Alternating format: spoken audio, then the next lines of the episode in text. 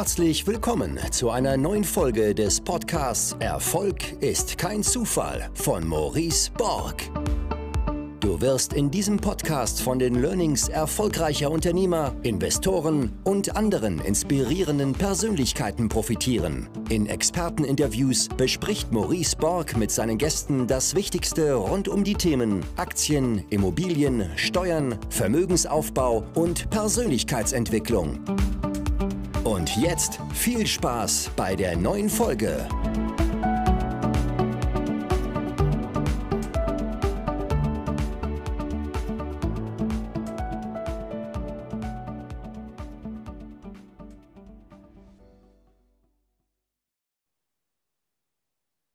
Servus, freut euch auf eine neue Podcast-Folge heute mit Damian Richter, der mal ziemlich tief in der Scheiße steckte, was er auch im ersten Kapitel, wollte ich schon sagen, in den ersten 30 Minuten hier in dem Podcast mal berichtet. Er hatte Schulden von 8,35 Millionen Euro und äh, hatte sich schon einige Flaschen Wodka geschnappt und auch Schlafmittel und wollte seinem Leben ein Ende setzen und hat sich aus dieser Misere letztendlich wieder rausgearbeitet. Und spannend für mich war zu sehen, welche Rolle auch die eigene Konditionierung hatte, welche Rolle Glaubenssätze hatten äh, und welche Rolle am Ende auch das Thema Umfeld und Konditionierung hatte.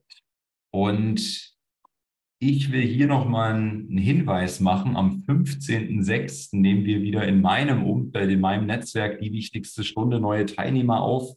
Bis dahin könnt ihr euch noch bewerben und das funktioniert über die Webseite www die-wichtigste-stunde.de und jetzt ganz viel Spaß mit dieser Podcast-Folge. So, herzlich willkommen zu einer neuen Folge des Podcasts Erfolg ist kein Zufall. Heute mit dem Life-Coach Damian Richter, von dem ich gelesen habe, dass du mal acht, sogar knapp, äh, knapp mehr als acht Millionen Euro an Schulden hattest und dich ausgerechnet mhm. eine Krise wieder zum Millionär gemacht hat, Damian. Erstmal herzlich willkommen und das möchte ich mal als ersten Aufhänger nehmen. Ähm, kannst du uns da abholen in, in, in dieser Situation? Acht Millionen Euro Schulden, wie kommt sowas zustande? Ja, da muss ich ein bisschen ausholen. Ich bin ähm, also erstmal dankbar, danke, dass ich da sein darf. Es ist mir eine Ehre. Ich habe mich da, ich freue mich sehr, dass wir das machen hier. Ähm, ich habe mit 14,5 Jahren mein erstes Unternehmen gegründet. Äh, mein Papa war damals, äh, oder mein Vater hat immer dann, wenn ich gesagt habe, ich möchte mal äh, Taschengeld haben, gesagt, musst dir was überlegen, wie du Geld verdienen kannst.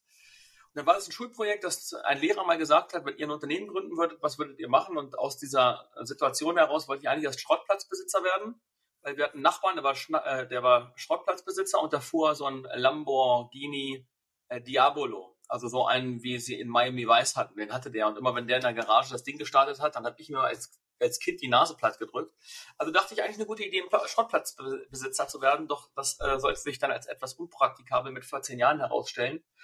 Da ich überlegt, was kann ich noch machen? Also habe ich ein Gartendienstleistungsunternehmen äh, gegründet mit einem Freund zusammen. Wir haben also Laub gehakt, Rasen gemäht, Unkraut äh, gezupft, äh, Zäune gestrichen, Dachen sauber gemacht, alles, was man in dem Alter im Garten machen kann. Das lief dann auch an. Mit 14,5 hatte ich dann ähm, fünf Mitarbeiter, alle aus meiner Klasse.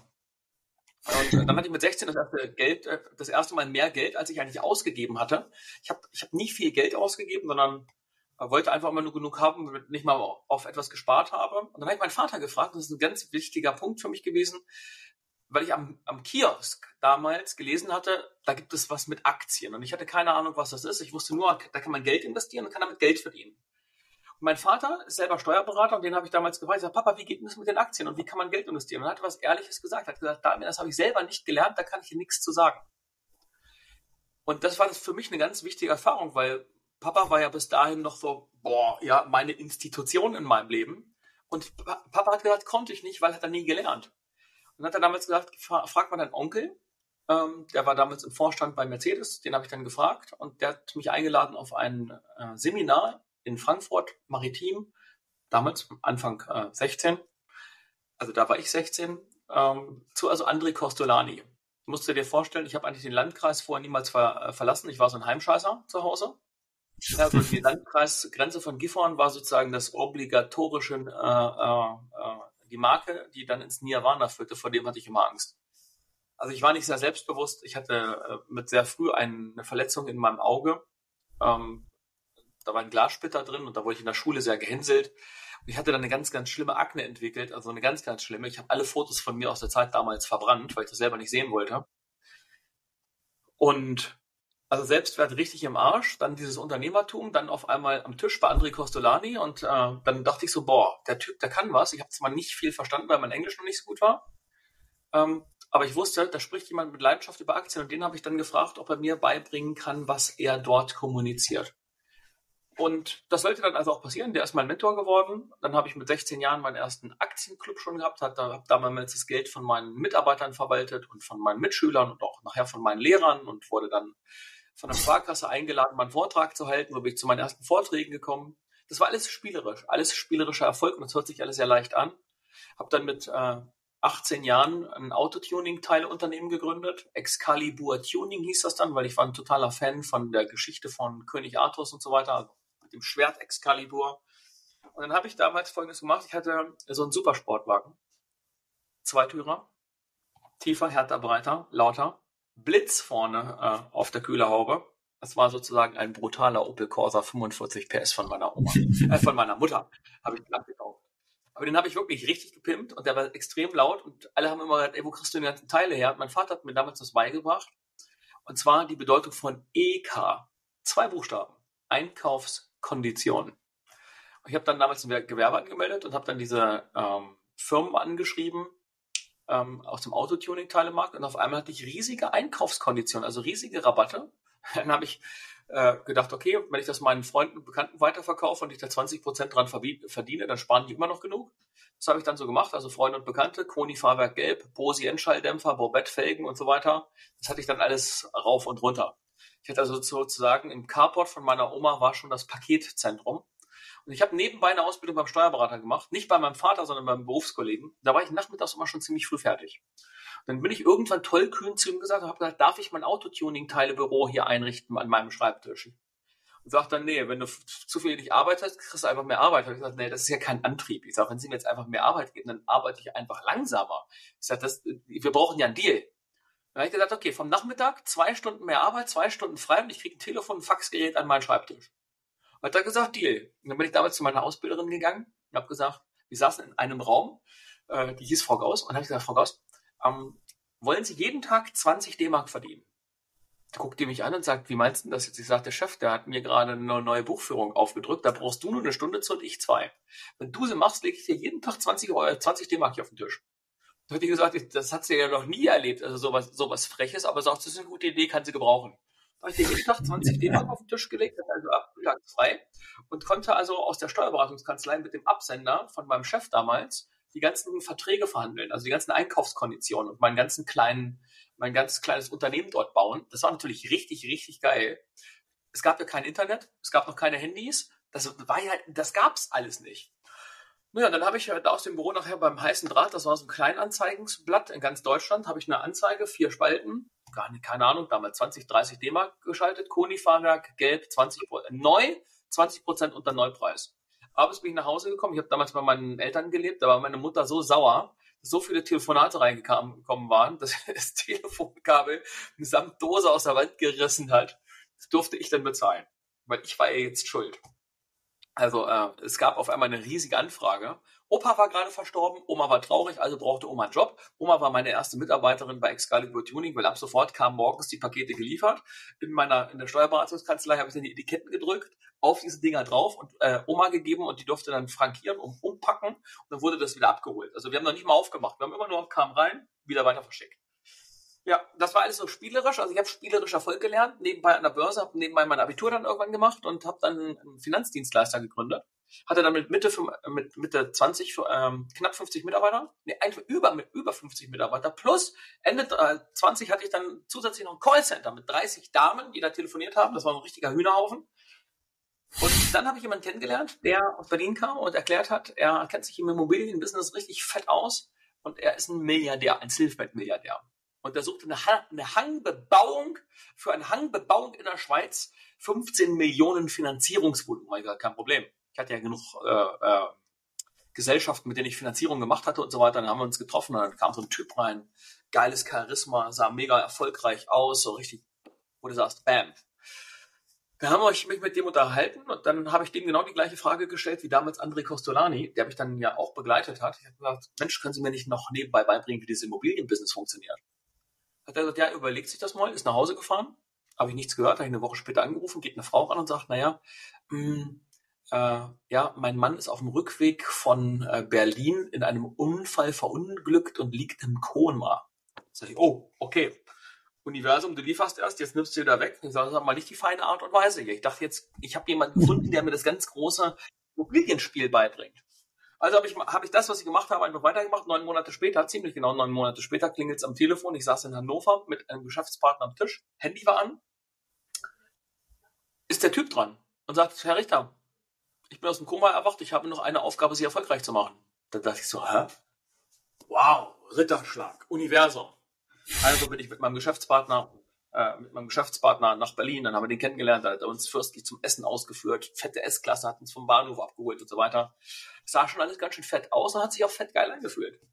Jetzt kann ich das abkürzen. Ein paar Monate später hatten wir ein paar Aktiengesellschaften in der Schweiz, haben angefangen, äh, Geld einzusammeln, das Geld zu investieren. Und er hatte mir beiläufig mal erklärt, immer wenn wir so rumgeflogen sind, London, äh, New York und so weiter.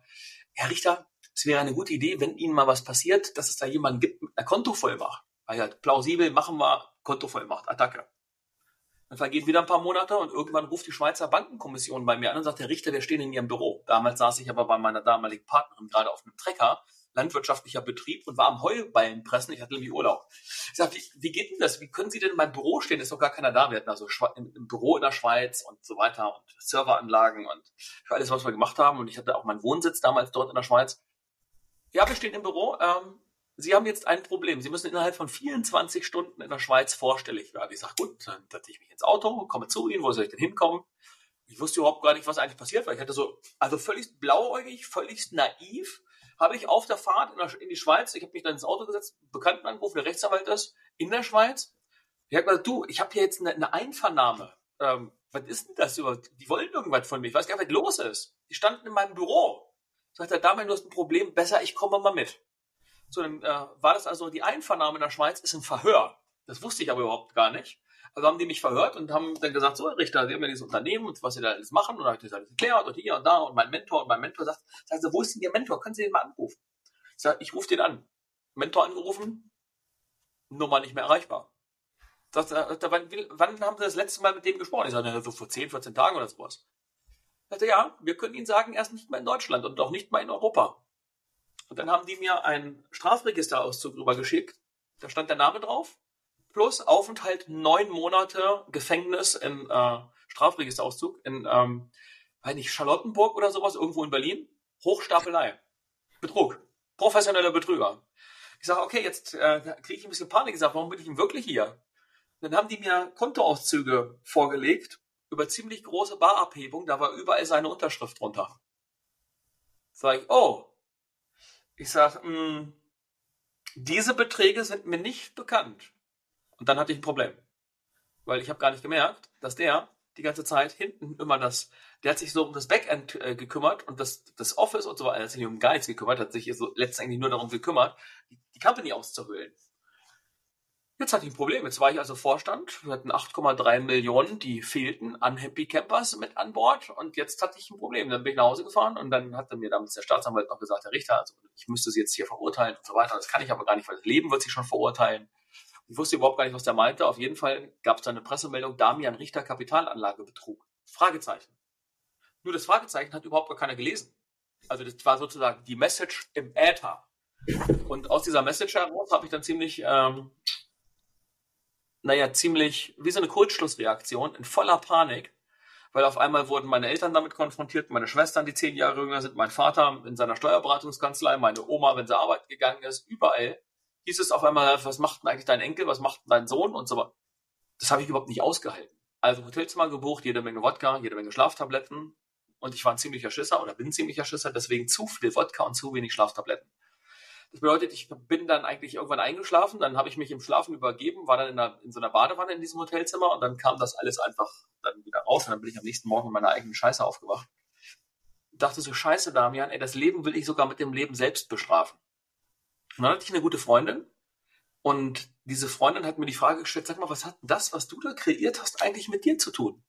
Und ich war ja noch total in der Opferrolle. Ich habe gesagt, er war es, er hat mich belogen, er hat mich betrogen, er hat mir mein Leben genommen, mein, meine Reputation, alles, was ich habe, hat mir alles genommen. Er war er war er war. Schuld, Schuld, Schuld, alles von mir weg. Naja, das ging dann ein paar Tage und ein paar Wochen und dann irgendwann hat sie gesagt, sag mal, überleg doch mal, könnte da nicht doch was dran sein? Hast du nicht eine Tür geöffnet? Da ist so, scheiße, was willst du von mir? Bist du auf meiner Seite oder auf deren Seite? Und dann dachte ich aber so, okay, ich habe den gefragt, ob er mein Mentor werden ist. Ich fand das alles geil. Ich habe dem die Bankvollmacht gegeben. Ich habe ihm vertraut. Ich ihm mehr vertraut als meinem eigenen Vater.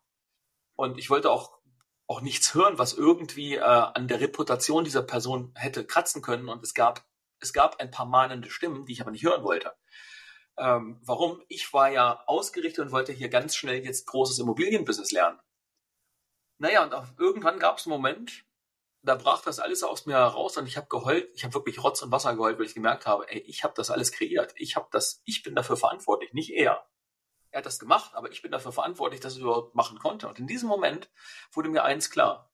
Wenn ich die Verantwortung übernehme, hat nicht mehr er die Macht über mich, weil er das mit mir gemacht hat, sondern in dem Moment, in dem ich sage, ey, ich bin verantwortlich, kann ich sagen, okay, ich habe ich hab diese 8,35 Millionen Drama kreiert, aber dann muss es auch eine andere Seite der Medaille geben und die kann man auch kreieren. Ich muss ja nur noch lernen, wie das geht. Und dann begann meine Reise. Dann habe ich über 500 Briefe geschrieben an Mentoren, an Unternehmer, an Buchautoren, an, an, an Coaches, Tony Robbins, Blair Singer, äh, mh, hm, wen kennt man noch? Äh, Half Eker vielleicht als Bestseller-Autor. Dann ähm, äh, ähm, ich komme gerade auf den Namen, ich habe mit meinem Namen ist nicht so meine, meine Stärke. äh, Bob Proctor, den habe ich dann persönlich damals kennengelernt, der hat mich eingeladen, äh, da war ich zwei Wochen. Dann David Callahan, dann, also eine ganze Menge und ein paar haben mir sogar Flugtickets geschickt, weil die die Geschichte, ich hatte ja, ich hatte echt nichts mehr, ich war richtig blank und habe mir dann äh, Jobs gesucht und hatte fünf Jobs gleichzeitig ähm, um wirklich von morgens bis spät in die Nacht zu arbeiten, Samstag, Sonntag noch dazu auf dem landwirtschaftlichen Betrieb, um überhaupt Geld zu bekommen, um ein, ein Zugticket kaufen zu können, ein Flugticket oder eine Pension zu bezahlen. Äh, Im Sommer habe ich dann, wenn ich unterwegs war, auch mal draußen gepennt, einfach so, wenn sich das ergeben hat, damit ich nur die Hotelkosten sparen konnte. Auf jeden Fall wollte, wollte ich herausfinden, was denn, warum ich anfangs so leicht erfolgreich werden konnte und warum ich wieder alles verlieren musste damals. Und dann war das eine große Reise. Ich habe dann so eine Ausbildung in klinische Hypnose gemacht, in der Gestalttherapie und in Coaching und so weiter. Und dann bin ich irgendwann zu jemandem nach Düsseldorf gekommen, damals äh, ein Trainer oder eine ja, Coach, kann man sagen, eine Begleiterin. Und die hat mich angeguckt, hat, mal, hat meine Geschichte angehört und dann sagt sie, David, hat dir, hat dir noch niemals jemand was über dein Lebensthema gesagt? Ich sage, nein, ein Lebensthema? Ich sage, her damit sagt sie, naja, wenn ich mir deine Familie angucke, das, was du erlebt hast, gibt es einen Aspekt von Wertlosigkeit auf allen Ebenen. Dein Auge, deine Haut, das, was deine Familie dir vorgelebt hat, das, was deine Oma und Opa vorgelebt haben, das, der Aspekt ist wertlos. Du fühlst eine große, tiefe Wertlosigkeit in dir. Du, da habe ich angefangen, Rotz und Wasser zu heulen. Die hat also Daumen direkt in die Wunde. Und dann kam das so alles hoch dann sagt sie, ich will dir das erklären, wie das ist, wenn man das Lebensthema Wertlosigkeit hat. Du fühlst dich innerlich wertlos und fängst an, im Außen etwas aufzubauen, was groß wird, damit du im Außen das Feedback bekommst, du bist wertvoll, du bist großartig, du bist was Besonderes, boah, was du alles kannst, boah, was du alles schaffst.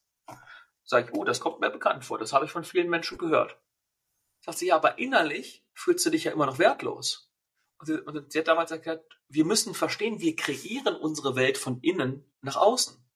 Wenn also die Kernidentität, die wir innerlich angelegt haben, in diesem Fall bei mir Wertlosigkeit, wenn die Kernidentität sagt, du bist wertlos, kannst du im Außen ein riesengroßes Vermögen aufbauen, vielleicht auch schnell, aber die Kernidentität fängt dann an zu sagen, ey, das passt nicht zu dir, das stimmt gar nicht, das ist gar nicht dein Leben.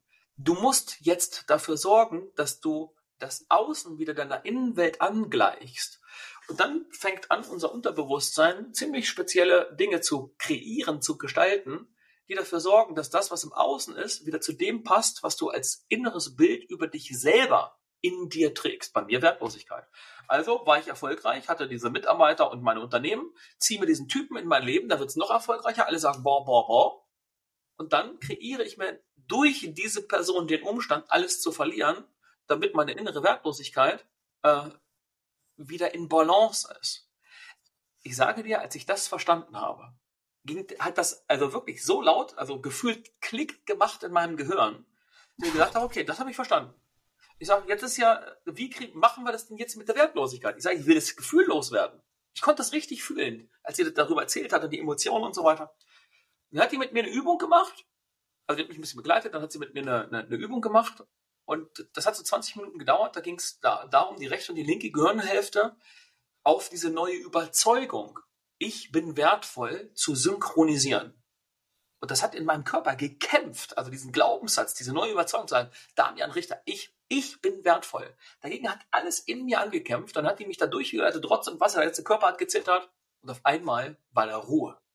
Ruhe und Klarheit und dieses Gefühl, jetzt ist was passiert. Nebenbei hatte ich mich so mit universellen Gesetzmäßigkeiten des Erfolges beschäftigt. Also das, was Bob Proctor gemacht hat, dann ähm, Napoleon Hill. Und ich hatte jemanden kennengelernt aus so einer Hochloge, so einer internationalen, der hat mich dann so ein bisschen da eingewiesen, was die so an Wissen weitergeben und wie man so die Welt erschafft und seine eigene Welt erschafft. Und habe ich gedacht, okay, ich habe das jetzt verstanden. Jetzt ist meine Wertigkeit da, jetzt ist wieder Power da. Ähm, und ich habe ja nun genug Erfahrung am Kapitalmarkt gehabt. Ich sage, ich baue jetzt mal unter dem Aspekt so Albert Einstein in, in Selbsttrance, in Selbsthypnose, äh, baue ich mal, hatte ich eine Idee entwickelt, für ein automatisches, vollautomatisches Handelssystem für den Devisenhandel. Und das hatte ich aber nur runtergeschrieben. Ich bin, ich bin ein richtiger Technikleihe. Ich kenne mich mit Technik nicht aus. Ich kann nicht programmieren. Computer sind für mich eine Herausforderung. Also selbst sowas hier ist manchmal eine Herausforderung für mich. Da brauche ich Leute, die mir dabei helfen, um das alles miteinander zu verknüpfen und so weiter. Also ich hatte eine Idee für ein Handelssystem, aber keine Ahnung, wie man das jetzt in Maschinensprache, also wie man das programmiert.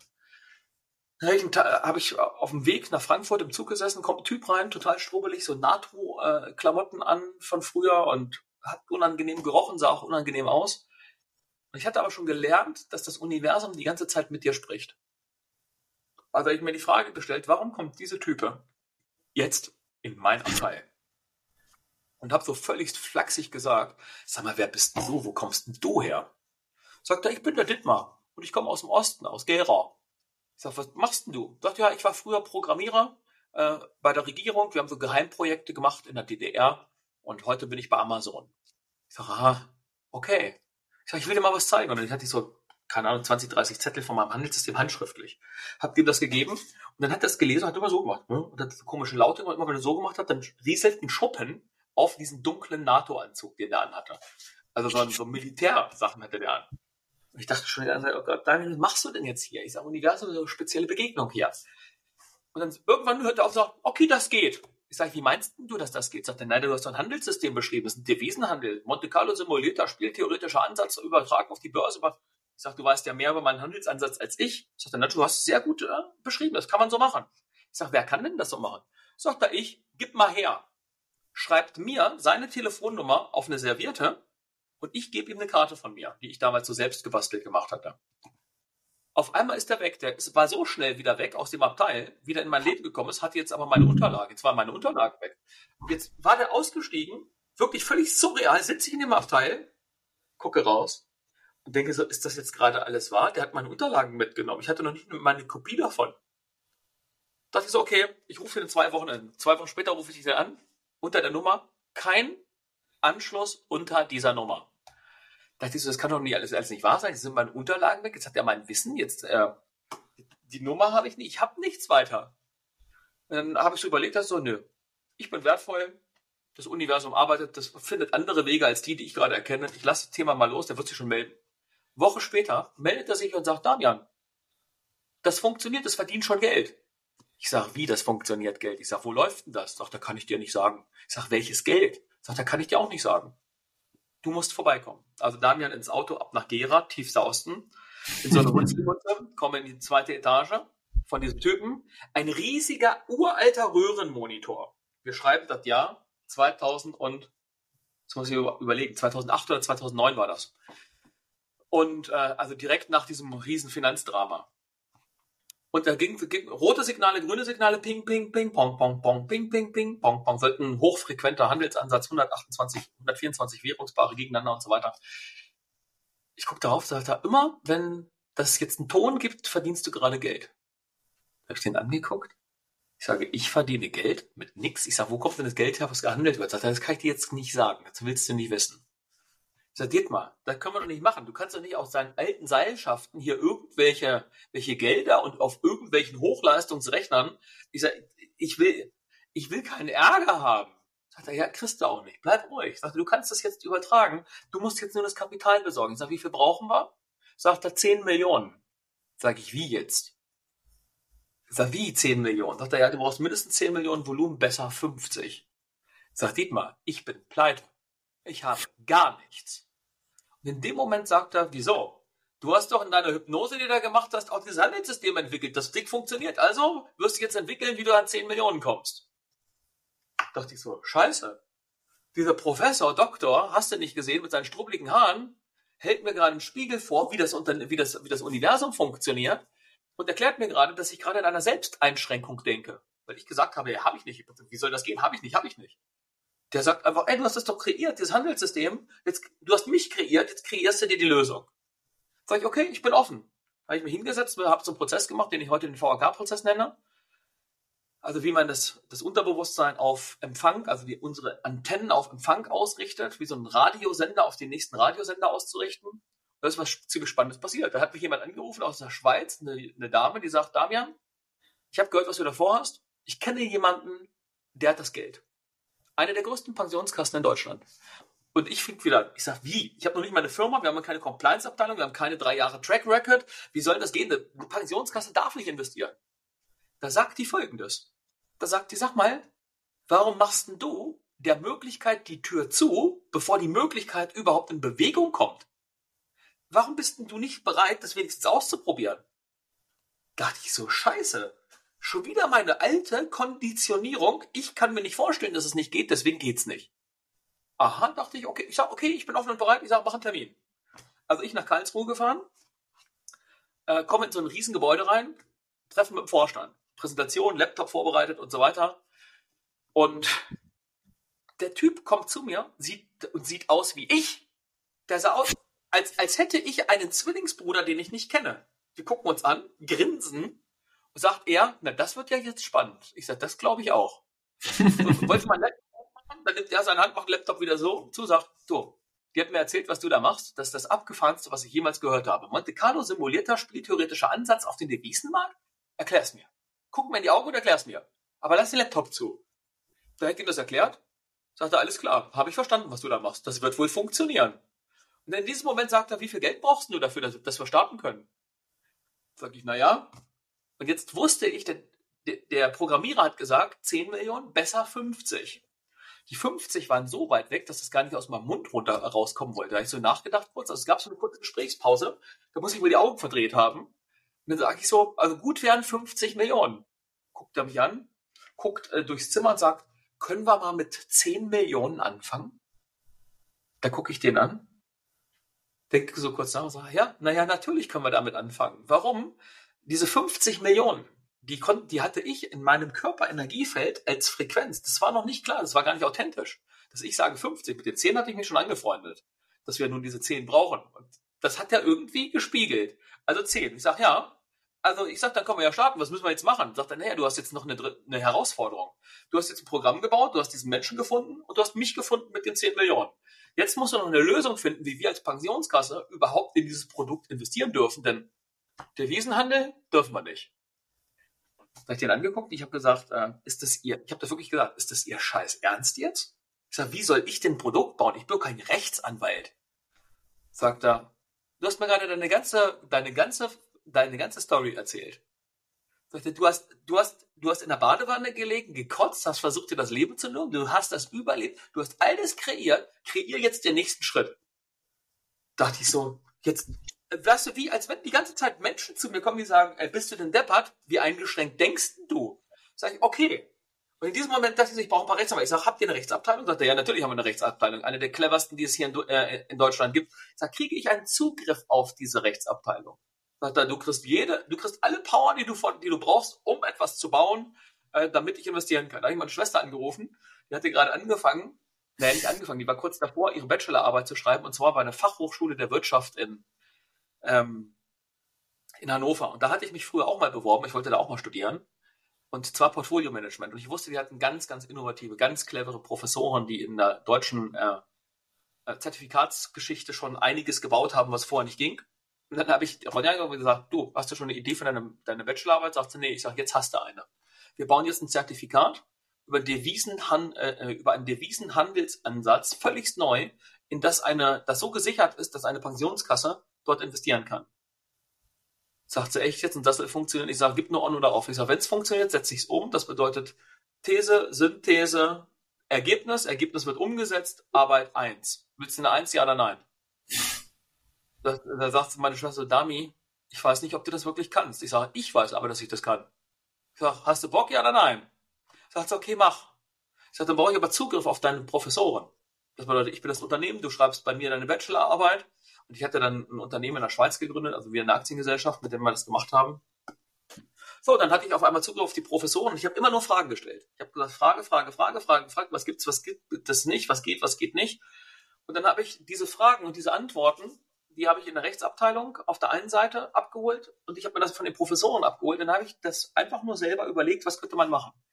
Und dann habe ich wieder einen Kontakt bekommen zu jemandem aus äh, zur Alceda, das war eine Investmentboutique in Luxemburg, die diese neuen Ideen und diese neuen ähm, Dinge mit uns gestaltet haben. Und dann haben wir ein USIT 3 fähiges Zertifikat für den Devisenhandel als allererster auf dem gesamten europäischen Kapitalmarkt mit der Alceda gebaut. Äh, dann hat es nur noch zwei Monate gedauert und wir hatten auf einmal auf drei verschiedenen Brokern 10 Millionen US-Dollar liegen. Und dann haben wir das Ding angeschmissen und das Ding hat Geld verdient. Und zwar jeden Monat zwischen drei, vier, manchmal viereinhalb Prozent. Das war hochfrequent. Wir hatten also zwischen 20.000 und 250.000 offene Positionen im Markt, äh, rund um die Uhr. Von Sonntagabend 22 Uhr fängt der Devisenhandel an, bis Freitag, glaube ich, 21 Uhr ging das immer. Die ganze Zeit. Vollgas, nur handeln vollautomatisch. Wir hatten Amazon-Server, wir hatten MIT-Server im Einsatz, um diesen hochfrequenten Handel von der Berechnung abbilden zu können. Das wurde immer größer, dann haben die nach drei Monaten nachgelegt, dann waren es 50 Millionen, die wir unter, äh, äh, äh, unter Management hatten. Und am 6.5.2010, am 6.5.2010 hatten wir kurz nach 21 Uhr etwas über 1,5 Milliarden offene Positionen im Markt. Und dann ist was passiert. Es gab eine Nachricht, das kann man auch noch nachlesen äh, auf Google. Ähm, 6.5.2010 ist, äh, gab es ein Handelssystem in den USA, das eine Verkaufsorder, beim, also bei der Verkaufsorder ist das Komma um drei Stellen nach hinten gerutscht. Damit wurde ein riesiger, total überzogener Verkauf an der Börse platziert und dadurch sind, das war ein, am Aktienmarkt, Dadurch ist dann der Aktienmarkt völlig in sich zusammengebrochen für eine kurze Zeit. Das hatte Auswirkungen, riesige Wellen auf den Devisenhandel. Und in diesem Moment hätten wir fast alles verloren. Ich war auf einmal 90 Prozent im Minus. Und ich hatte so einen Hot Button, um 10 Prozent zu retten. Und ich habe da drauf geguckt und habe gesagt, also musst du dir vorstellen, die, die Devisenkurse gingen runter und Contrarian-Strategie bedeutet immer, wenn es runtergeht, dann wetten wir darauf, dass es wieder steigt. Und wenn es weiter runter geht, verdoppeln wir. Und dann, wenn es weiter runter geht, verdoppeln wir. Und wir verdoppeln immer weiter die Position, wie beim Roulette-Spiel auf Rot und Schwarz. Nur im Casino geht das nicht auf, weil äh, dort es ein Tischlimit gibt. Ansonsten könnte man jedes Casino mit genug Geld nackt ausziehen. Das ist dann nur noch eine Berechnung, wie viel Geld man braucht. Am Devisenhandel, am Devisenmarkt funktioniert es aber aus zwei Gründen. Erstens, alle, Übertreib über, alle Übertreibungen in die eine Seite werden immer wieder in die andere Seite korrigiert. Und man brauchte nur ein Portfolio, was groß genug ist, mit genug Dampf und genug Kreditlinie im Hintergrund, um das zu machen. Und wir durften mit einem Hebel von 1 zu 500 handeln. Also für jeden Euro, den wir im Portfolio hatten, konnten wir mit 500 Euro oder 500 Dollar damals als Basic ähm, handeln. Also das war schon richtig Kamikaze, was wir da gemacht haben. Auf jeden Fall habe ich dann äh, kurz nach 21 Uhr war das alles auf Anschlag und ich musste eine Entscheidung treffen, vertraue ich dem System oder haue ich jetzt auf den Buzzer und alles ist weg. Also dann sichern wir 10 Prozent ich glaube, wenn da wenn von diesem Riesenbetrag 10% übergeblieben wären, dann hätte mich äh, der Auftraggeber gelünscht und wahrscheinlich auch die Justiz, weil hätte jeder gesagt, oh Gott, oh Gott, das Zertifikat hat nicht gehalten und so weiter. Und dann äh, lag ich also auf dem Klo, hab gekotzt. Ähm, dann kam alles aus mir raus da in dieser Nacht. Und dann habe ich äh, mich zurückgelehnt und gesagt, das ist alles nicht meine Wahrheit. Das ist das Ding. Die ganze Reise ist zu abgefahren. das war ja auch nicht das mein Wissen, was durch mich hindurchgeflossen ist, sondern ich habe mich eher in was Größeres, in ein Wissen angedockt, in ein morphisches Feld, würde ich heute sagen. Da habe ich mich zurückgelegt, habe gesagt, vor Universum, mach mit mir, was du willst. Dann habe ich das Ding, den Monitor abgeschaltet, habe mir eine Pulle Sekt aufgemacht, habe mir, hab, äh, hab mir einen reingeladen und nach 20 Minuten habe ich das Ding wieder angemacht. Und da kam auf einmal die Meldung äh, aus New York, ähm, dass das alles nur ein Irrtum und Irritation war. Und das Gummiband, was nach unten gespannt war, schnappte wieder zurück. Und das bedeutet, alle Positionen, die wir gegen den Markt gestellt hatten, und wir hatten zig, also, keine Ahnung, eine halbe Million Positionen im Markt auf einmal. Also verschiedene Einzelpositionen über diese multidimensionalen Handelsansätze. Und auf einmal ging nur ding, ding, ding, ding, ding, ding, ding, ding, ding, ding, ding, ding, ding, ding, ding, ding, ding. Und immer wenn es Ding gemacht hat, haben wir Geld verdient. Und zwar ganz, ganz große Beträge. Da stand nachher auf dem Monitor ein Betrag drauf, den konnte ich erst gar nicht lesen, weil, so, weil, weil der Betrag so groß geworden war. Denn all das, was, was die Welt in diesem Moment an Devisenhandel verbrannt hat, also verloren hat, hat unser Handelssystem eingesammelt. Da stand ein Betrag, der war so groß, dass ich hinterher mitten in der Nacht dann schon zum Fenster gelaufen bin, das geöffnet habe und ich war auf einem kleinen Dorf in Reutlingen damals, hier in der Nähe von Wolfsburg. Ich habe rausgebrüllt, weil ich so fertig war. Universum, ich will sowas niemals, niemals, niemals, niemals wieder erleben. Und dann am nächsten Morgen habe ich den Vorstand angerufen, der Pensionskasse hat gesagt, zwei Nachrichten. Und hat er mich schon begrüßt, hat, ihr seid die Rockstars, wir schicken euch jetzt einen Hubschrauber. Wir müssen feiern, wir müssen international gehen. Dieses Handelssystem ist das Geilste, was es auf diesem Planeten gibt. Ich sage, ja, Sie haben ja schon gesehen, dass Sie jede Menge Geld verdient haben. Und zwar mehr als die letzten zehn Jahre kumuliert, zusammen mit all dem, was Sie gemacht haben. Ähm, ja, ich, ich, Sie kommen, wir feiern. Ich sage, ah, ah, ja, jetzt kommt die zweite Nachricht. Ich sage, ich höre auf. Stille. Sagt er, wieso hören Sie auf? Sie haben das geilste Handelssystem auf diesem Planeten. Ich sage, ich höre auf. Sagt, das, jetzt schicke ich den Hubschrauber erst recht los, jetzt müssen Sie es mir erklären. Also haben die mich nach Karlsruhe eingeflogen, dann haben wir zusammen gegrillt bei ihm zu Hause im Garten. Da habe ich ihm erklärt, wenn schneller Erfolg, das, es gibt wie so ein Pendel, ne? plus minus, Yin, Yang und so weiter, wenn das Pendel des Erfolgs hier oben ist. Und das Pendel würde sich weiter bewegen. Es gibt nur eine Richtung. Vom höchsten Punkt geht es immer in eine Richtung nach unten, und zwar mit voller Wucht. Ich habe wenn sich dieses Pendel über den Zenit oben bewegen soll, will ich nicht mehr da sein, wenn es nach unten, wenn es unten ankommt. Ich sage, ich will diese Bewegung nicht mitmachen, denn der Erfolg ist so groß, dass ich, wenn ich weitermachen wollen würde, um es, also man, ich mache diese Bewegung hier mal, damit du das sehen kannst, das Pendeln schwingt so hin und her. Das kann man aber, man, man kann dem entgegenwirken über einen Shift, über die Erhöhung, in dem Moment, wo man hier eine Schleife einbaut, dass man immer auf höhere, höhere, dass man sich auf höhere Level hinaufschwingt. Nur, wir waren eine ganz kleine Gruppe mit einem riesen, mit einem riesigen Portfolio auf einmal, was da drin war. Und wir hätten es nicht handeln können. Wir hatten nicht die Computerressourcen, nicht die Know-how-Ressourcen, nicht die Handling-Ressourcen, nicht die Compliance-Abteilung. Ich hätte das gar nicht so schnell nachbauen können, um das weiter sicher zu betreiben. Und außerdem hatte ich ein beschissenes Gefühl. Und deswegen haben wir es gelassen.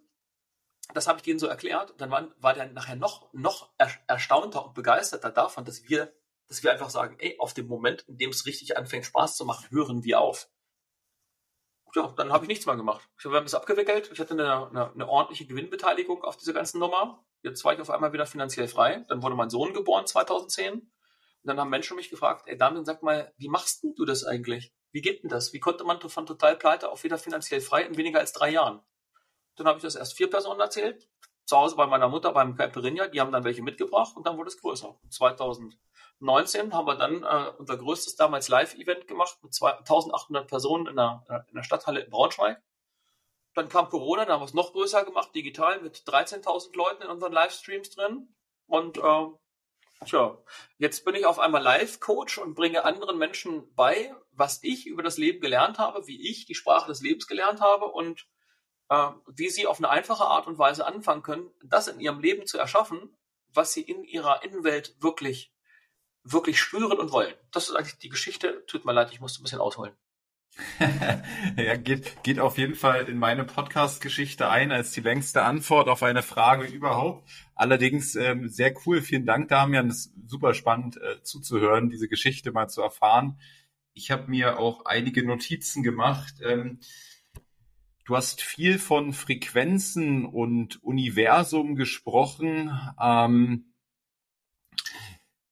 was, was sind so aus deiner Lebensgeschichte äh, die wichtigsten Learnings, die wir jetzt hier äh, alle auch, auch mitnehmen äh, können, um uns vielleicht gleich auf eine, auf eine richtige Frequenz auch zu polen, um nicht diesen doch schon schmerzvollen Weg zu gehen, ähm, denn der hatte ja auch einige mhm. Momente, wo du äh, Thema Badewanne, ähm, ich sag mal kurz kurz vor knapp nochmal abgesprungen bist, ja. Mhm. Mhm. Also ich habe aus all dem für mich Folgendes gelernt: Alles im Leben ist Energie. Wenn ich an, in einer sehr unterirdischen Energie durchs Leben gehe, also durch mit Wut, Ärger, Meckern, Nörgeln und Beklagen, dann werde ich Menschen auf dieser Ebene in mein Leben ziehen, die genau das Gleiche in mein Leben fließen lassen. Sie werden meckern, nörgeln und beklagen. Das, das kann man sich vorstellen wie so Etagen in so einem Hochhaus. Unten wohnen die Nörgler. Und oben sind die Überflieger. Die, denen scheint die Sonne aus dem Arsch und die sind einfach ultimativ erfolgreich. Der Nörgler würde niemals den Aufwand betreiben, in die 30. Etage des Treppenhaus hochzugehen, um äh, dem Überflieger das Leben zu erklären. Deswegen sind da oben die Überflieger unter sich. Warum? Der Überflieger hat verstanden, I do whatever it takes. Ich muss tun, was ich tun muss. Ich muss lernen, was ich lernen muss, um dahin zu kommen, wo ich hin will. Und der Überflieger, der trifft den Nörgler immer nur auf dem Weg nach unten, wenn er, wenn er durch seine Etage durchgeht und wenn er gerade mal einkaufen geht. Dann trifft man den Nörgler. Aber nur kurz. Aber der Nörgler hat natürlich auf seiner Etage nur die Nörgler um sich herum. Ja, die sind dann nur am, am, am, am Nörgeln, also eine, eine, eine Menge unhappy Campers um dich herum. Und das ist für mich das allergrößte Learning, dass wir sind der Durchschnitt der Menschen, mit denen wir uns umgeben. Wenn, wenn du, wenn du fünf Raucher um dich herum hast, bist du der Sechste. Wenn du fünf Menschen, die pleite um, äh, sind, um dich herum hast, bist du der Sechste. Wenn du fünf Menschen, die krank sind, um dich herum hast, dann bist du der Sechste. Wenn du fünf Menschen, die extrem erfolgreich sind, um dich herum hast, dann bist du der Sechste. Wenn du fünf Menschen um dich herum hast, die geile Beziehungen führen zu ihren Partnern und Partnerinnen, dann bist du der Sechste. Und dieses Umfeld bedeutet einfach, das Umfeld, die Energie in diesem Umfeld, die wird zu unserer Energie. Da kannst du dich auch nicht gegenstellen. Du kannst zwar sagen, ach nee, ich prallt alles an mir ab. Vom Kopf her ja, aber vom Unterbewusstsein nicht. Unser, wir kommunizieren zu über 80 Prozent über das Unterbewusstsein die ganze Zeit. Und das bedeutet, in dem oder die Hauptherausforderung auf dem Weg zu, zu dem Erfolg ist, dass die meisten Menschen genau wissen, was sie nicht wollen. Sie wollen nicht mehr alleine sein. Sie wollen nicht mehr die hohen Zinsen bezahlen. Sie wollen nicht mehr äh, krank sein. Sie wollen keine Schmerzen mehr haben. Sie wollen dieses nicht und jenes nicht. Aber, aber worauf konzentrieren sie sich? Sie senden ihre Energie, ihre Schwingung auf das, was sie nicht wollen. Das wäre so ein bisschen so, als wenn du beim, beim, beim Radio im Auto die ganze Zeit sagst, NDR 2 will ich nicht hören, aber hast NDR 2 eingestellt. Und du sagst, du sagst die ganze Zeit, ich will kein NDR 2 hören. Ich will kein NDR 2 hören. Ich will kein NDR 2 hören. Aber natürlich das Radio, du hörst die ganze Zeit NDR 2 bis du den Sender verstellst, also die Frequenz verstellst, um das wahrzunehmen, was die ganze Zeit da draußen auch noch ist, nämlich ein paar hundert andere Sender. Aber du hörst sie so lange nicht, solange der Fokus auf der Scheiße ist. Das ist ein bisschen wie mit der Fliege. Die Fliege fliegt über eine schöne große Blumenwiese und die, die Blumenwiese ist total schön und irgendwo gibt es einen Haufen Scheiße. Wo landet die Wiese? Äh, wo landet die Fliege? Die Fliege hat einfach ein Scheißeradar. Die landet auf dem einen Haufen Scheiße. Und manche Menschen sind eben wie Fliegen. Ja, die sehen nur die Scheiße im Leben. Das Leben ist eigentlich geil, aber sie sehen nur die Scheiße. Dann gibt es auch die Biene. Die Biene fliegt durch die dreckigste Gosse der Stadt. Und die Biene hat aber das Radar an nach den Möglichkeiten. Also wo ist die schöne Blume? Wo ist der Nektar? Wo ist die Süße des Lebens? Gibt es irgendwo so ein Fallrohr. Hinter dem Fallrohr gibt es ein kleines Gänseblümchen. Die Biene findet das Gänseblümchen, landet, tankt sich voll mit der Süße des Lebens und weiter geht's. Den ganzen Dreck um, um die herum ist ausgeblendet. Interessiert die Biene nicht. Warum? Die Biene hat sozusagen radargeiles Leben. Und das mit uns Menschen auch so. Also Nummer eins ist für den Erfolg, nicht mehr auf das konzentrieren, was ich nicht will. Fokus auf das, was ich wirklich will. Was willst du wirklich in der Beziehung? Gesundheit, Körper, Assets, Karriere. Was willst du erleben? Welche Gefühle willst du erleben? Wie würdest du dein reiches, dein erfolgreiches Leben beschreiben? Und das können die meisten Menschen nicht ausdrücken. Und deswegen sind die meisten Menschen nicht erfolgreich und nicht reich. Und wenn sie es dann ausdrücken können, also wenn ich das definiert habe, brauche ich einen Antrieb. Ich muss also die Verantwortung übernehmen, dass ich auf diese Dinge zugehe. Dass ich also, Beispiel Auto und Autoradio, ich muss die Verantwortung übernehmen, wenn ich NDR 2 nicht hören will, dass ich meine Pat Patscherchen nehme, den Frequenzregler drehe oder draufdrücke, dass ich eine andere Frequenz erschaffe. Übertragen auf unser Leben heißt das, wenn ich in einem beschissenen körperlichen Zustand bin und immer nur meckere, nörgle und beklage, muss ich vielleicht meine Ernährung umstellen, mein Bewegungsmuster umstellen und muss Dinge lernen, in mich hineinladen, so wie mein Vater damals gesagt hat, Damian, ich habe nicht gelernt, wie Investition geht. Aber du musst jemanden finden, von dem du es lernen kannst. So funktioniert das Leben. Finde jemand, der den Weg gegangen ist, um von ihm zu lernen, wie du genauso erfolgreich sein kannst, wie die Person ist, die da vorangegangen ist. Also weißt du, wie ich das meine? Also Mentor zu sehen, ein Model zu suchen, ein Role, Role Model, aber jemand, der das also auch bewiesen hat und nicht irgendein so Schnacker. Hm. Ich habe auch auf der Wenn man das dann macht und wenn man sich darauf... Bitte?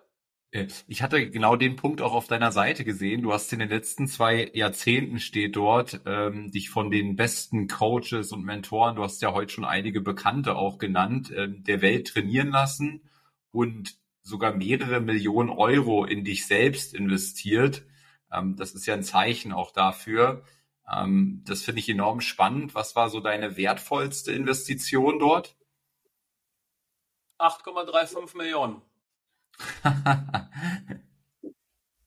war so, also wenn, aus einer heutigen Sicht sage ich, ich habe 8,35 Millionen investieren müssen, um heute das Leben zu führen, was ich heute führe. Also dieser Verlust ist heute für mich kein Verlust, sondern ich sage, aber es ist Lehrgeld gewesen. Es ist Lehrgeld, etwas zu lernen. Das hat mein Leben so durchgeschüttelt, dass es mich auf eine vollkommen andere Richtung gebracht hat, als das, was ich damals gemacht hätte. 8,35 Millionen Lehrgeld, also als Idee. Ich habe aber auch äh, ähm, Menschen beauftragt, mich zu coachen und das kostet dann eben mal 100.000 Euro im Jahr. Oder keine Ahnung. Damals, ich habe ein Bühnentraining Making the Stage mitgemacht von äh, HFEK. Ich glaube, das hat 45.000 Pfund gekostet. Zehn Tage. Aber war das geil? Das ist das, das, ist das Beste, was ich in diesem Bereich jemals gemacht habe. Warum? Weil dieser Typ einfach einer der besten, neben vielleicht Tony Robbins und so ein paar anderen und Grant Cadone oder so vielleicht ist, von der Größe her, hat man einfach unglaublich viel lernen können. Und ich kann nur sagen, dieses Investment in mich selbst ist immer das Investment der allergrößten Rendite. Wenn ich heute sage, wenn mich heute Menschen fragen, Damian, welche Aktie soll ich investieren, wo soll ich investieren, wie soll ich es machen, dann sage ich immer, naja, wie wär's denn, wenn du mal in dich investierst und dein eigenes Unternehmen aufbaust? Wenn ich heute in Marketing investiere, also wenn ich einen bestimmten Betrag ins Marketing und Kundengewinnung investiere, weiß ich, was für ein Betrag hinten rauskommt. Und dieser Betrag ist lukrativer als jede Kryptowährung, als jedes, äh, jede Immobilie, als äh, jede Aktie, die man überhaupt nur zeichnen könnte. Weil ich genau weiß, wie das geht, weil es mein eigenes Unternehmen ist und weil ich dort aus Geld einfach die ganze Zeit ja mehr Geld kreieren kann. Also mehr Wert entstehen lassen kann. Gleichzeitig steigt der Unternehmenswert und ganz, ganz viele andere Dinge dazu. Und erst wenn, wenn, wenn ich so viel Geld, so viel Liquidität schaffe, dass ich das nicht mehr in Assets unter, äh, dass ich das nicht mehr in Marketingaktivitäten und Wachstum reinpumpen kann, dann fange ich an, das in äh, Immobilien und Aktien zu investieren. Mhm. Weil es ist, ja, es ist ja eine blöde Entscheidung, wenn, wenn, du, wenn du in deinem Unternehmen eine Rendite, was weiß ich, auf drei Monate, auf deine 10.000, die du, die du investierst, kommen vielleicht 20 oder 30 raus. Und äh, irgendwo am Kapitalmarkt hast du eine Durchschnittsrendite von 9% pro Jahr. Verstanden. Und der Podcast heißt ja, Erfolg ist kein Zufall. Ähm, mich würde da mal interessieren bei dir jetzt aufgrund deiner Lebensgeschichte auch, wie sich die Definition von Erfolg vielleicht auch verändert hat und wie du heute für dich Erfolg definierst überhaupt? Mhm. Also erstens, ich glaube, dass Erfolg so individuell ist wie wir Menschen, dass es den Erfolg nicht gibt, sondern jeder für sich an irgendeinem Punkt für sich festlegen darf, wo will ich hin? Was ist denn mein Ziel im Leben? Und ab wann sage ich zu mir selber, ich bin erfolgreich? Vielleicht, wenn ich, wenn ich die Entscheidung getroffen habe, auf mein Ziel loszugehen. Bei manchen ist es vielleicht schon Erfolg, wenn sie überhaupt mal ein Ziel definiert haben. Bei anderen ist es, äh, andere haben, haben vielleicht einen Betrag und sagen, hm, mit 100.000 Euro auf dem Konto bin ich erfolgreich. Andere sagen, wenn ich mein Unternehmen gegründet habe und einen Umsatz von 10 Millionen mache, bin ich erfolgreich. Ähm, für mich hat Erfolg eine andere Dimension. Das kann ich aber heute aus meinem Leben von jemandem sagen, der finanziell frei ist und der eine ganze Menge erlebt hat. Für mich ist Erfolg wenn ich morgens die Augen aufmache und sagen kann, ich freue mich auf den Tag und abends die Augen wieder zumache und sage, danke für den geilen Tag. Denn alles andere, alles andere, ob, ob wir nun mal äh, mehr Kunden gewinnen oder weniger, ob wir ein paar Punkte mehr Rendite machen oder weniger, ob ich einen Mitarbeiter früher gewinne oder später gewinne, ob ich einen Rechtsstreit, wenn es einen geben würde, gibt's nicht, verliere oder ob ich ihn gewinne, sind letztendlich auf deinem Lebensstrahl alles Belanglosigkeiten. Wenn du selbst mit dir nicht im Reimen bist, wenn du selber nicht sagen kannst, ich freue mich auf jeden einzelnen Tag, wenn du dich sozusagen zu einer Arbeit oder zu einem Job schleppen musst, der dir keinen Spaß macht, um gerade so überleben zu können. Das ist für mich das ultimative Drama. Und ich wünsche Menschen, und das ist auch so ein bisschen mein, meine Message, mein, meine Mission, ähm, dass Menschen in ihre Größe kommen und erkennen, erstens, es muss nicht so weitergehen wie bisher in ihrem Leben, wenn sie es nicht wollen. Sie können Entscheidungen treffen, etwas zu verändern. Dann müssen sie die Verantwortung dafür übernehmen und dann müssen sie eben alles lernen, was sie lernen müssen, um von dem Punkt, an dem sie jetzt sind, zu dem Punkt zu kommen, wo sie hinwollen. Da muss man, das, ich hatte heute, ich hatte heute einen super Typen hier. Ein super Typ früher noch aus, aus, aus einer Clique, Wirtschaftswissenschaften studiert, zuverlässiger Job im VW-Werk.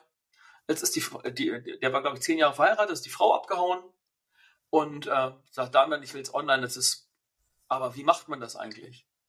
Ich sage, Alter, ganz einfach. Wem hilfst du bei was? Sagt er, ich helfe Männern, die gerade von ihrer Frau verlassen wurden, damit die Frau ihnen nicht die Hose auszieht. Ich sage, gut, gibt es eine riesige Zielgruppe. 50 Prozent aller Ehen werden geschieden, sind glaube ich 300.000 pro Jahr. Ich sage, jetzt positionierst du dich, jetzt musst du damit sichtbar werden. Sagt er, ja, aber wie geht denn das alles? Wie hast denn du das gelernt? Ich sage, Bücher. Da ich eine Buchliste gegeben. Bücher, Trainer. Sagt, ja, kannst du mir dabei helfen? Kannst du das machen mit dem Marketing? Ich sage, ich mache das nicht für andere. Ich sage, Marketing mache ich nur für mich. Ich sage, ich bringe Coaches Marketing bei, wie man also als Coach sichtbar wird, wie man sich als Coach vermarktet. Das kann ich am besten, das mache ich ja selber. Ich sage aber mit deiner Nummer da, was anderes. Und das ist mir so klar geworden, der, der sagt, naja, das macht gar keinen Spaß, was ich da mache. Sagt er, das ist immer ein Umfeld, was nur ein Meckern und Nörgeln und Beklagen ist. sage ich, ja. Und meine Aufgabe ist es, Menschen wie dir ein so großes Licht zu sein und dir so viel Mut zu machen, aufzustehen, rauszugehen, loszugehen, das zu machen, was dir Spaß macht. Denn wenn du das mit Leidenschaft und Passion machst und du weißt, wo du hin willst, dann wird es erfolgreich. Mhm.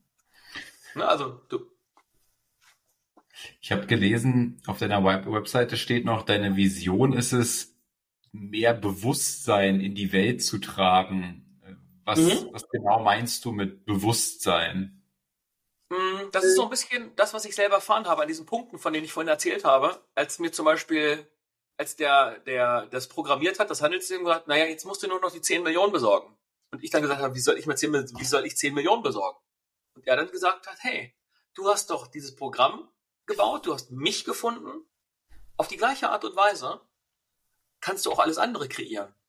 Und das meine ich mit Bewusstsein. Wir Menschen leben in unserem Hamsterrad und glauben, dass das, was in unserem Leben passiert, alles ist.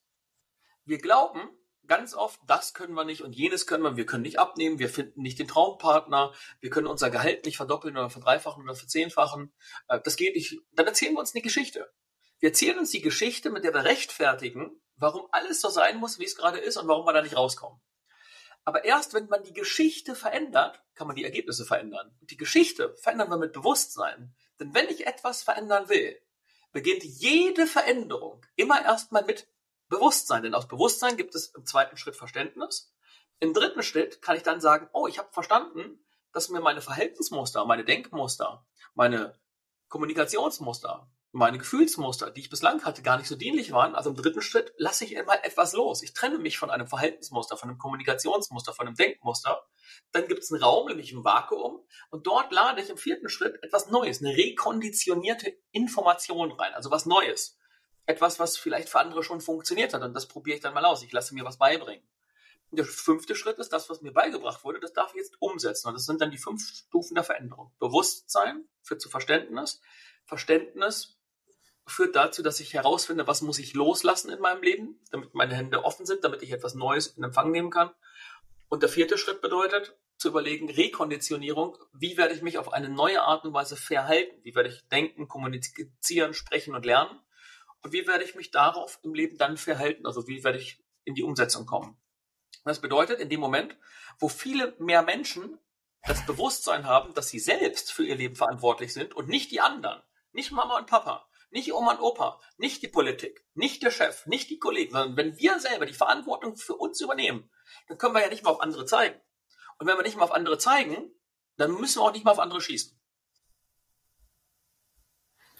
Du hattest anfangs von deiner Zeit gesprochen, wo dein, ich glaube, du hast es so ausgedrückt, dein Selbstwert so richtig im Arsch war. Und du hast auch gesagt, ähm, ja. was nicht so sehr selbstbewusst, Zitat. Ähm, ich glaube, da finden sich auch so manche Menschen wieder ähm, beim Thema mhm. mangelnde, mangelnder Selbstwert oder auch mangelndes Selbstbewusstsein. Was war dort so dein, dein, dein, deine Schlüsselerkenntnis? Also wie hast du auch das, das, das geswitcht sozusagen? Ich habe, äh, es ging damals um sieben Fragen, die ich beantworten sollte, jeden Tag. Das hatte was mit Dankbarkeit zu tun, mit Erfolg zu tun, warum ich ein Glückskind bin, warum ich heute wieder vom Leben geküsst wurde und so weiter. Das sollte ich jeden Tag machen und das habe ich damals angefangen und habe es nie wieder aufgehört. Warum? Wir tendieren nämlich mit unserem Fokus wie eine Fliege immer nur im Leben auf das zu schauen, was noch nicht funktioniert. Viele Menschen sind bei Social Media, Instagram und Co. unterwegs und vergleichen sich auf eine destruktive Art und Weise mit all den anderen. Die haben mehr Follower, die haben mehr Interaktion, die haben größere Autos, tollere Urlaube mit Sixpack, tolleren Popo, tollere Brüste, tollere Frisur, tolleres Haus, tollerer Urlaub, tollere Kinder und so weiter. Wenn ich mich auf eine destruktive Art und Weise mit anderen vergleiche, dann wende ich das universelle Gesetz der Relativität auf eine sehr destruktive, energieraubende Art und Weise an. Das bedeutet, ich werde energetisch immer runtergezogen. Damit werde ich aber auch nur die Erfahrung machen auf einer energetisch sehr unteren Ebene. Damit bin ich in so einem Teufelskreislauf. Und wenn ich da nicht rauskomme, indem ich meine Energie erhöhe, ähm, dann wird das ein ewiges Drama. Also so täglich grüßt das Murmeltier. Wenn ich meinen Fokus jetzt aber von der Scheiße wegnehme, auf die Blume, wie bei der Biene, mal, mal gucke, was waren heute schon gut in meinem Leben? Wofür bin ich eigentlich dankbar in meinem Leben? Und wir haben so unglaublich viele Sachen, die für die wir dankbar sein können, dann werde ich abends mit einer anderen Energie einschlafen, um morgens mit einer anderen Energie wieder aufzuwachen. Und wir können entweder meckern oder dankbar sein. Wir können Recht haben wollen oder dankbar sein. Wir können jemanden anklagen oder dankbar sein. Nörgeln oder dankbar sein. Beschuldigen oder dankbar sein. Wir können nicht beides gleichzeitig. Die Form, in dem Moment, in dem ich dankbar bin, neutralisiere ich alle destruktiven äh, Emotionen in meinem Körper auf eine sanfte Art und Weise. Die Dankbarkeit, auch aus dem Zen, das ist ein, ein unglaublich großes Zaubertool. Und wenn man sich damit beschäftigt und das ein bisschen trainiert auf die richtige Art und Weise, ins Leben zu integrieren, dann hast du nicht mehr so viel Drama. Dann bist du auf einmal dankbar für all die Erfahrungen, für all die Schönheit. Und dann erhebst du dich von deiner, von deiner durchschnittlichen Schwingungsfrequenz in deinem Körper über diese ganzen Dramenthemen. Hast du eine Dramafrequenz, muss es Drama in dein Leben. Hast du aber die Frequenz geiles Leben, naja, dann begegnet dir eben immer mehr geiles Leben. Magst du die sieben Fragen mal mit uns teilen, die du täglich beantwortest? Da sind sie drin. Ah, ich habe dazu ein Erfolgsmacher-Journal geschrieben. Ja. Also unter anderem, damit ihr das äh, einen, einen Eindruck bekommt. Ja. Was habe ich heute gelernt? Wenn ich nichts gelernt habe, muss ich dem Tag noch etwas hinzufügen, damit ich sagen kann, ich habe was gelernt. Worin habe ich mich heute verbessert? Worüber habe ich mich gefreut? Ich bin ein Glückskind, weil dann kommen äh, drei Erfolge, die ich zu benennen habe. Äh, drei Dinge, für die ich dankbar bin. Und was war heute mein Go-Moment? Der Moment, in dem ich gesagt habe, Go, ich gehe aufs nächste Level. Das hat aber, das muss man ein bisschen auflösen. Da steckt ein bisschen mehr Bewusstsein noch hinter. Der Go-Moment ist ein Moment, so heißt auch das Buch, was ich geschrieben habe, das Buch Go der Startschuss in dein neues Leben. Zu oft ist der Mensch, wenn er untrainiert, unbewusst ist, im Overthinking-Modus. Wir denken und denken und denken und denken und denken, ich muss noch, ich muss noch, ich muss noch, anstatt mal anzufangen. Das hat was mit Perfektionismus zu tun, das hat was mit Ängsten zu tun. All das, was wir, was wir uns kreieren, um nicht anfangen zu müssen, sind immer Vermeidungsstrategien, die aus der Angst geboren werden, damit wir niemals auf die Nase fallen, damit wir also niemals destruktive Emotionen erleben und so weiter. Das hat aber was mit unserer Grundprogrammierung in unserem Unterbewusstsein zu tun. Und deswegen ähm, gucke ich immer, was war heute wieder für ein Go-Moment und ich sorge dafür, dass ich jeden Moment, jeden Tag ein Go-Moment habe, in dem ich mich immer ein kleines bisschen außerhalb der Komfortzone befinde, um meinen Erfahrungsradius ganz bewusst zu erweitern. Und das führt, wenn man das regelmäßig macht, zu einer vollkommen veränderten Weltsicht innerhalb so von 90 Tagen. Super spannend, Damian. Stunde ist auch äh, hier verflogen. ähm, vielen Dank, dass du mein Gast warst. Äh, wo, wo kann man mehr von dir erfahren? Ähm, willst du noch ein paar ähm, Kontaktmöglichkeiten teilen? Wo ist auch der Kanal, den du am meisten bespielst? Ich glaube, wir leben in einer Welt, da kannst du gefühlt tausend Social-Media-Kanäle bespielen. Aber wo ist ja. so dein, dein Hauptmedium? Also mein Hauptmedium ist Instagram und TikTok. Und auf Instagram findet ihr mich unter Damian und dann Live-Coach, alles zusammengeschrieben. Damian Live-Coach. Das Coole ist, wenn er dort Nachrichten an mich schreibt, habt ihr mich dort und ich werde jede einzelne Frage persönlich beantworten, weil das ist der Kanal, mit dem ich die ganze Zeit persönlich äh, mit meinen Followern verbunden bin. Ähm, ansonsten TikTok, der gleiche Name, Damian Life Coach. Und ich empfehle euch, weil das ist eigentlich ein Geschenk hier, das ist mein Buch Go. Wenn ihr mich etwas näher kennenlernen wollt, Startschuss in dein neues Leben, kriegt ihr einfach zum äh, nur äh, ja, Selbstkostenpreis, Porto, Verpackung und Versand 5,95 Euro über den Instagram-Account. In der Bio gibt es den Link dazu. Äh, da einfach mal umschauen. Und wenn ihr dann Fragen habt oder äh, Lust habt, aufs nächste Level zu gehen, seid ihr natürlich herzlich eingeladen. Cool. Damian Richter, vielen Dank, dass du heute mein Gast warst. Äh, ich sage besten Dank an euch die Bitte, wie immer die Podcast-Folge fleißig zu teilen, äh, zu bewerten. Falls ihr es noch nicht gemacht habt, den Podcast geht bei Spotify und Apple auf jeden Fall. Und ansonsten, ja, einen schönen Tag, eine gute Nacht, einen guten Morgen, wann auch immer ihr die Folge hört. Und bis zur nächsten Folge. Danke, danke, danke, dass ich dabei sein durfte. Sehr gerne. Ciao, ciao.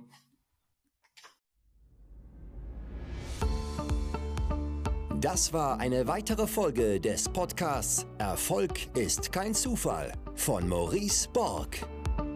Bitte nimm dir eine Minute und unterstütze uns mit einer Bewertung. Folge Maurice Borg bei Instagram und profitiere von seinen täglichen Buchausschnitten aus den besten Büchern unserer Zeit. Sein Profilname ist mb-maurice-borg.